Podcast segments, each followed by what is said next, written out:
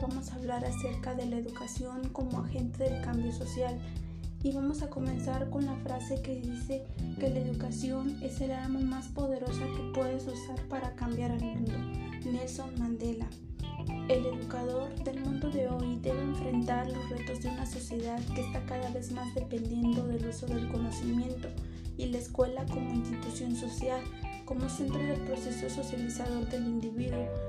ser una institución productora de conocimientos. En esta labor, por lo tanto, su inserción social, su papel dentro de una sociedad cada vez más compleja, hace imprescindible para el educador realizar una mirada sociológica de su trabajo. El proceso educativo tiene una incidencia vital en el cambio de conducta de las personas, procurando desarrollar sus máximas potencialidades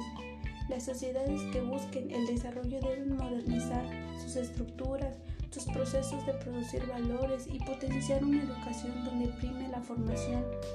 de hombres creativos, innovadores, libres, atendiendo a todos los sectores sociales. Asumir una actitud proactiva hacia su sistema educativo propicia a la sociedad convertir la educación en agente de cambio y factor de desarrollo, impulsora de una renovación de valores, de normas y de patrones de comportamiento,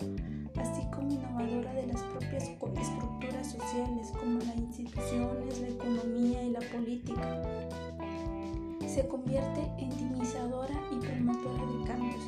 Es evidente que los cambios sociales no los origina de forma directa la educación, pero sí es ella la responsable de dotar a la sociedad de personas capacitadas que promuevan el progreso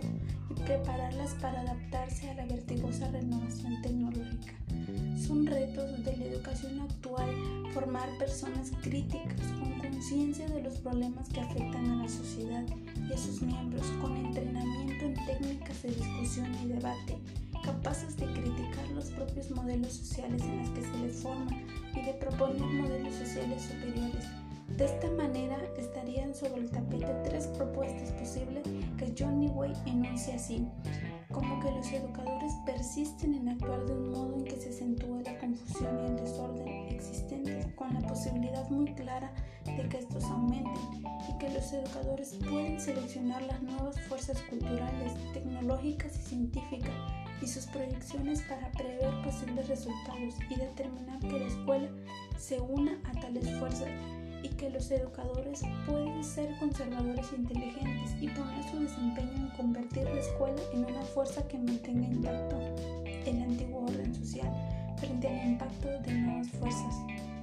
Queda demostrado que la educación juega un papel importante dentro de la sociedad, ya que ésta garantiza la continuidad de los aspectos que conforman una nación. Es a través de la educación que las políticas tomadas por el Estado implantan sus nuevos paradigmas o mantienen la secuencialidad de estos produciendo un cambio social. De acuerdo a esta idea, mediante la educación se desarrolla una sociedad, forma y se crea una sociedad Existen dos formas de producir el cambio social a través de la fuerza, es decir, obligando a los ciudadanos, o la forma más idónea, educándolos.